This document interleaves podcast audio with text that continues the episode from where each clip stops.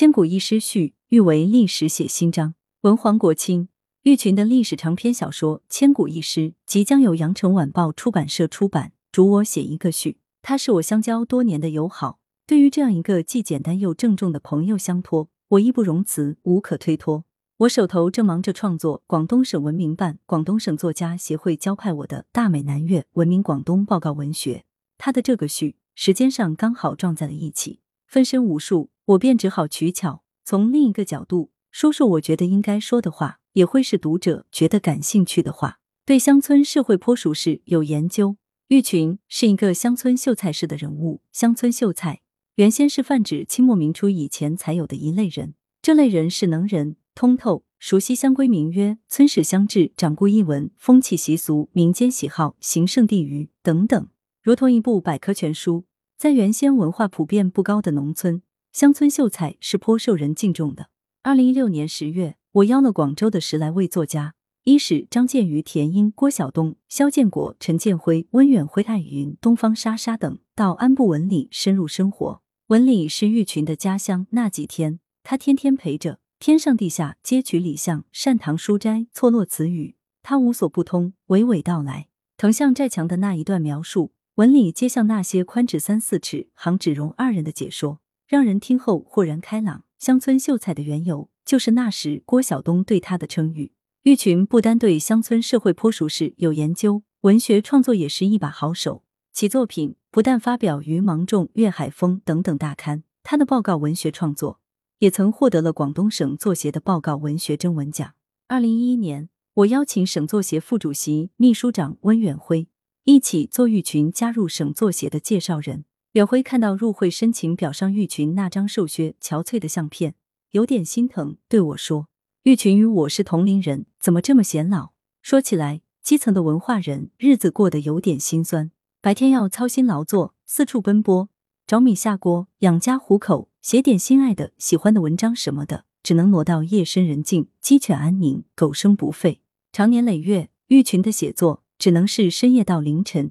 甚至是黎明，晨昏颠倒，睡眠不足，落下个胃病。人家是满脸红润，光彩照人；人到五十像四十，他是一脸倦容，下巴清瘦，老成持重，不到五十像奔六十。不说这些了，像这种老学究式的写作，也让玉群收获了学识和学养。一九九二、二零零五《潮安县志》，他是主笔。九州出版社、花城出版社、羊城晚报出版社接连出版了他的《潮州神佛由来》。潮州传统建筑格局与吉祥图案示意，潮州古建筑样式与构建装饰内涵，几位皇宫瓷装饰图案解读等专著，这些都是潮州文化的瑰宝啊！有一次在文里，我对玉群说：“你加入的是广东省作协，你的这些著作不是文学类，省作协的文学奖不给评。但是如果拿去参加省里的鲁迅文艺奖、艺术奖或者中国名协山花奖，十拿九稳的可能会获奖。”但你又不是民协的会员，我说你来写个申请，我来推荐给省民协主席李丽娜，你加入省民协了，评奖就有条件和资格了。在场的郭晓东教授和周建江教授都觉得有道理，是一条路走得通可行。但是玉群不认可，他不想做这种他认为的投机取巧、投机钻营。我主要是看他太难了，想帮帮他。他这种刚正不阿的品格操守，我倒是很对味，很欣赏。深谙民间的讲古传统，玉群的这部《千古一诗》创作于二零一一年七月，二零一二年年初曾作为内部交流资料印行，二零一九年又印行了增订本，至今历经三次较大的修改、订正、增补，历时十一年。古人说：“十年磨一剑，宝剑锋自磨砺出。”如今屡经磨砺，屡次淬火，这剑已是炉火纯青，毫光闪烁，很锋利了。千古一诗写的是流传于岭东潮汕大地的大风和尚的故事。这是一位修桥造路、施医赠药、驱除瘟疫、消灾化民的方外高人。明清已降，直至如今，遍布潮汕街、广被东南亚的善堂组织，大多是这位高人播下的火种，也是人们为了纪念他而创立的慈善机构。二零二零年，我创作《潮州传》就曾写到他。潮州历史上有两位高岛不居的僧人，影响深远。一位是唐代的高僧大颠，一位是宋代的高僧大风。《潮州传》写到的高僧指这两位。玉群形如隐居，潜藏于乡间村野，深谙民间的讲古传统、听说爱好和阅读兴趣。千古一诗采用的是章回体加演绎的手法，这是一种适用于讲古说书又能翻探品味的大俗大雅的方法。古往今来，带有高峰。《封神演义》《三国演义》《隋唐演义》《说岳全传》《红楼梦》五十回，现当代的《金粉世家》《啼笑姻缘》《烈火金刚》《吕梁英雄传》等等层出不穷。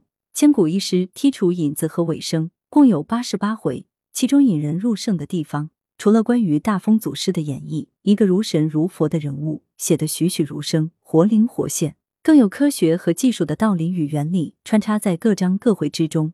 让人读来津津有味，眼倦回思。比如第二十六回描写太阳，说太阳是个小宇宙，里面有七颗行星，太阳光辉光芒的产生是由这七颗行星相互牵引而发出的气团。在第四十二回至四十七回，叙述和还原了大风祖师当年在朝阳豪平抗击和救治鼠疫的过程，让人读后了解和明白了古代对于疫情的预防和治疗方法。最难得的是第六十七回至结束。详细描写了古代大型桥梁的营造方法和过程，如航标灯、超大超重石财运在法、大石梁架设法，这些均是科技文化价值极高的古代营造技术，可喜的填补了史料和方志的空白。玉群的创造并非空穴来风或者凭空杜撰，它是有所依据、有所依归。大风祖师的传说故事和演绎，既有史书的记载。又来源于那些为人家做功德的老法师们一代代的口口相传、唱经颂曰。建桥过程的描写也不是神来之笔、天马行空，而是长期积累、厚积于心。一是汲取于其父在世时的传授，一是好学不倦、转译多师，很好的请教了民间的一些老石匠、能工巧匠，学而致用。玉群的父亲就是一个能工巧匠。一九五七年，曾代表潮安县到北京参加第二届全国群英会。这一年年底，又以能工巧匠的名义参加由苏联专家主持的湘子桥浮桥改造架设钢构桥的工程论证会。后来任潮安二秦安部木器农具厂厂长。文革中，作为反动技术权威，被打倒靠边站。九幺三事件后，于一九七二年调至潮安船舶修造厂任厂长至退休。玉群本身也是一个能人，木工、泥水工、油漆工，样样拿得起。他请我给他题写的书斋匾“慈福斋”，就是他自己选木、曝光、刻字、清漆、扫绿。一个人能工又能文，那些道理、原理、细节、情节，写起来怎么会不得心应手呢？千古一诗全书三十多万字，我就说这么多，还有更多好看的，您想知道的，您自己看。是为序。来源：羊城晚报羊城派，责编：孙磊。